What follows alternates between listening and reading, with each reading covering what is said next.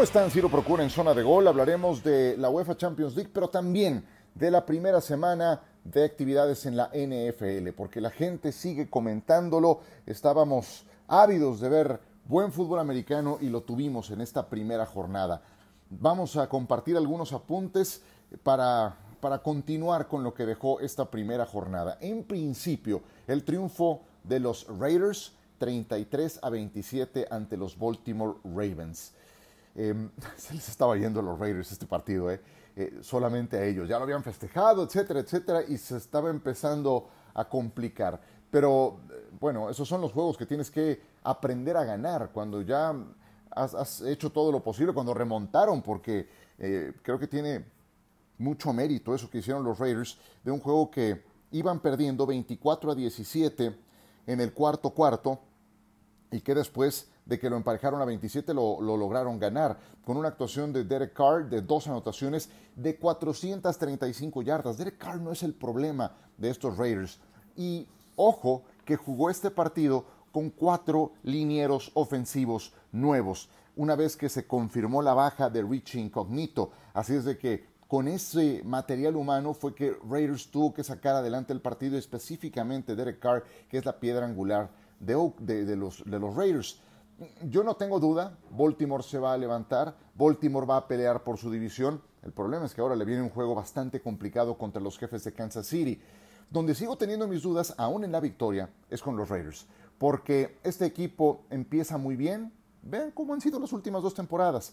Septiembre, octubre, entregan buenos juegos. Y al cabo de 10 exhibiciones, es un equipo que dices, hombre, van a regresar a postemporada pero se le ha caído el equipo al mismo tiempo a John Gruden.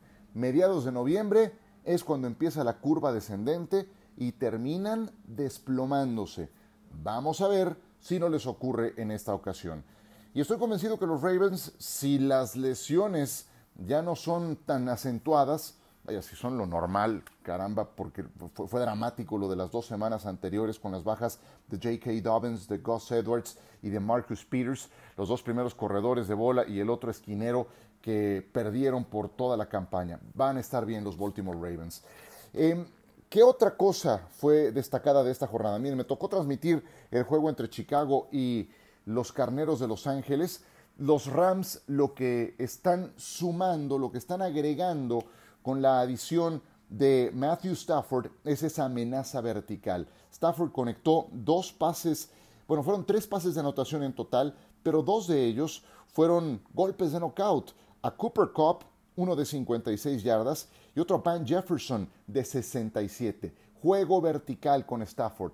Amplitud en el libro de jugadas. Creció el libro de jugadas de los Rams con un coreback más completo, más veterano como Matthew Stafford de lo que lo tenían con Jared Goff.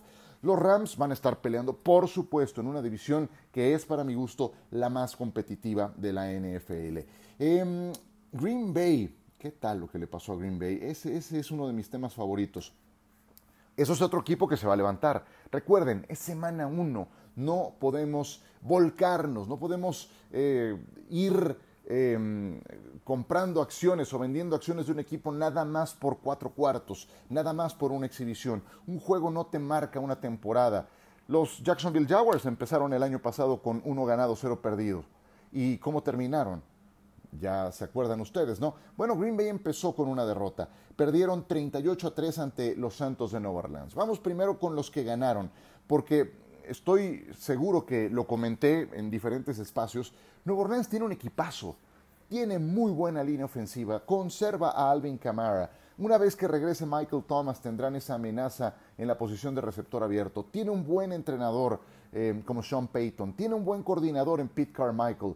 Continúa también su coordinador defensivo eh, que es Bruce Allen, Brian Allen. Em, de tal forma que todo esto, todos estos cimientos, esta obra negra, son los que le van a ayudar a James Winston a dar un paso adelante en su carrera o no, porque un tipo explosivo lo es. Lo demostró cuando estuvo con los Bucaneros de Tampa Bay, inclusive en esa última campaña, donde entró al club de los 30-30. 30 intercepciones, ciertamente, nefasto, terrible, pero más de 30 pases de anotación y más de 5 mil yardas. Entonces, la pólvora ahí está, mal aprovechada, con malas decisiones, que si son corregidas, entonces podemos tener un proyecto interesante. Entonces podemos tener a alguien con potencial que tome el lugar de Drew Brees. Y Winston lanzó cinco pases de anotación. Apenas 14 de 20 para 148 yardas. 5 de anotación. Entonces, ni siquiera podemos hablar de que Nueva Orleans tuvo la ventaja de jugar en su estadio. Su localía fue en un campo neutral, en Jacksonville, porque no pudo utilizar el Superdomo. Entonces, primero no perdamos de vista que Nueva Orleans sigue siendo un buen equipo, un estupendo equipo, aún sin Drew Brees. Y de Green Bay, Aaron Rodgers, el jugador más valioso de la temporada pasada.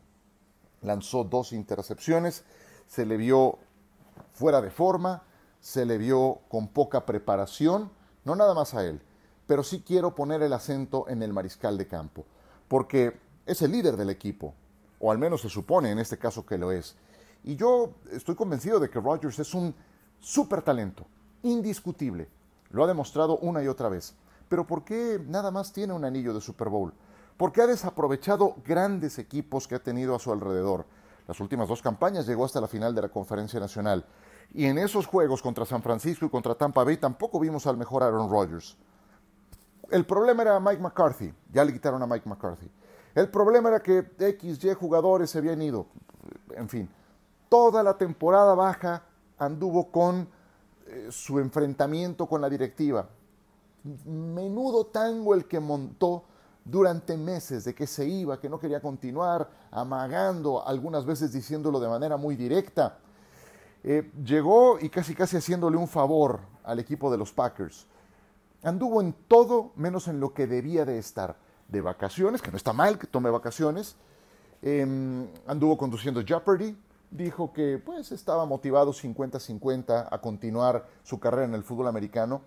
No, suficientemente difícil es ganar en esta liga para que además agregues distracciones externas. Y Aaron Rodgers fue una gran distracción para Green Bay durante toda la temporada. Em, terminó en la banca, pusieron a Jordan Love ya cuando el juego estaba decidido. Va contra los Leones de Detroit, que no se vio nada mal Detroit en su intento de remontada contra San Francisco, pero queda una vez más demostrado que cuando no jalan todos para un mismo lado, cuando tienes un liderazgo eh, nocivo como el que muchas veces ha practicado Aaron Rodgers y cuando sumas tantas distracciones en una liga tan competitiva, eso te termina explotando. Solamente un juego, pero solamente un juego en el que se vieron realmente mal. Bueno, ¿qué otra cosa? Kansas City, qué juegazo el de los Chiefs, qué gran segunda mitad, porque créanme que los Browns habían hecho todo lo posible en la segunda mitad eh, en la primera mitad quiero decir, por ganar el partido. Llegaron a tener ventaja de 22 puntos a 10. Iban ganando 29 puntos a 20. Pero sabemos que Patrick Mahomes, cuando tiene que remontar, tiene una segunda, tercera, cuarta velocidades. Lo demostró en los playoffs de la campaña en la que se coronó. Siempre tuvo que remontar.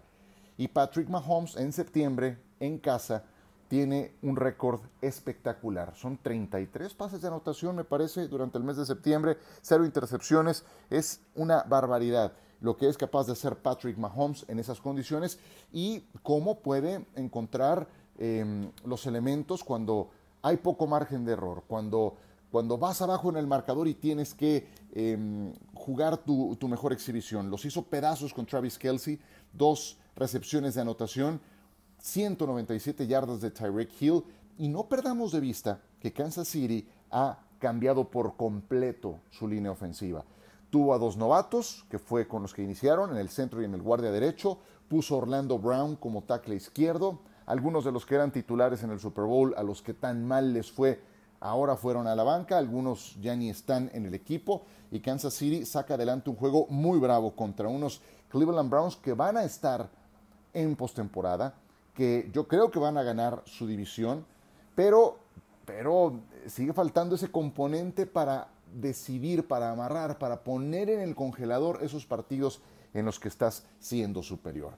Creo que es lo principal. Ya quedó un poquito lejano el juego entre Dallas y los Bucaneros de Tampa Bay, pero bueno, creo que estaba para Dallas presupuestada una derrota. Creo que termina siendo por un margen menor de lo que se pensaba. Y bueno, vamos a ver cómo les va la próxima semana contra Justin Herbert y los cargadores de Los Ángeles. Ese partido es de los más atractivos de la segunda jornada. Y no me quiero ir sin, sin dedicarle un minuto a los acereros de Pittsburgh, porque muchos los hemos puesto, y me incluyo, como un equipo que lo va a pasar mal en esta campaña. Y sí, yo, yo creo que ya en la pintura completa les va a costar mucho trabajo. Em, pero tienen un gran punto de apoyo, que sigue siendo la defensiva. Gracias a la defensiva se mantuvieron contendientes ante los Bills de Buffalo. Cuando al ataque eran inoperantes, en la primera mitad cinco series ofensivas, cinco despejes, quien mantuvo a raya a Buffalo solamente con 10 puntos fue la defensa. Quien secó a los Bills en solamente 16 puntos en su casa fue la defensiva. Gran actuación de TJ Watt, dos capturas de coreback, estuvo constantemente acosando a Josh Allen y de esta forma fue que en el segundo tiempo, en la segunda mitad, empezaron a mover un poco mejor la pelota, empezó a conectar Roethlisberger con Chase Claypool, con Juju Smith-Schuster, con Najee Harris, que, tuvo un juego discreto, y los equipos especiales además les ayudaron a cerrar el partido. Pero si la defensa hubiera colapsado cuando el equipo era inoperante al ataque, Pittsburgh no hubiera sacado este partido. Y para Buffalo es solamente un juego, es solamente un juego. Claro que hay para levantarse y más en una temporada que tendrá por primera vez 17 juegos por equipo. Bueno, hasta ahí con la NFL, al menos el día de hoy en zona de gol. Tras una pequeña pausa les digo quiénes son mis cinco favoritos para ganar la Champions que empieza esta misma semana.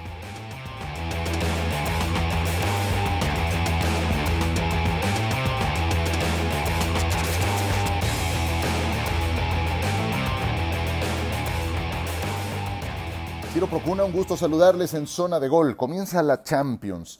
Para ganar la UEFA Champions League lo que necesitas es profundidad de plantel. Mucha calidad entre los titulares y los llamados suplentes, que puedas tener casi casi dos equipos titulares.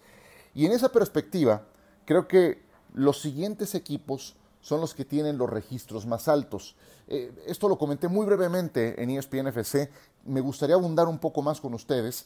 Eh, e ir del 5 al 1 en mi lista de los grandes candidatos.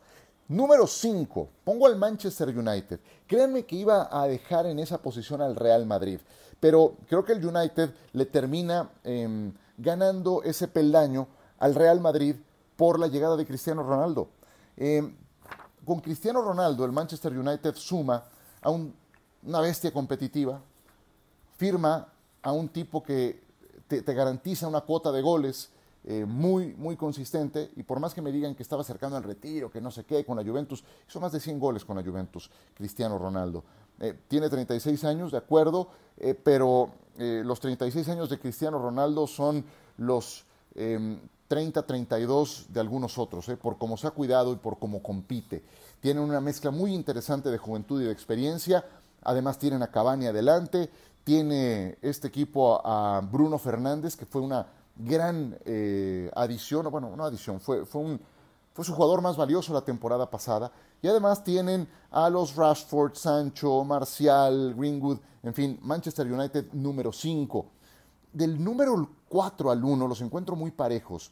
Eh, pongo al Bayern Múnich en el número 4, porque es un equipo que va a regresar por sus fueros.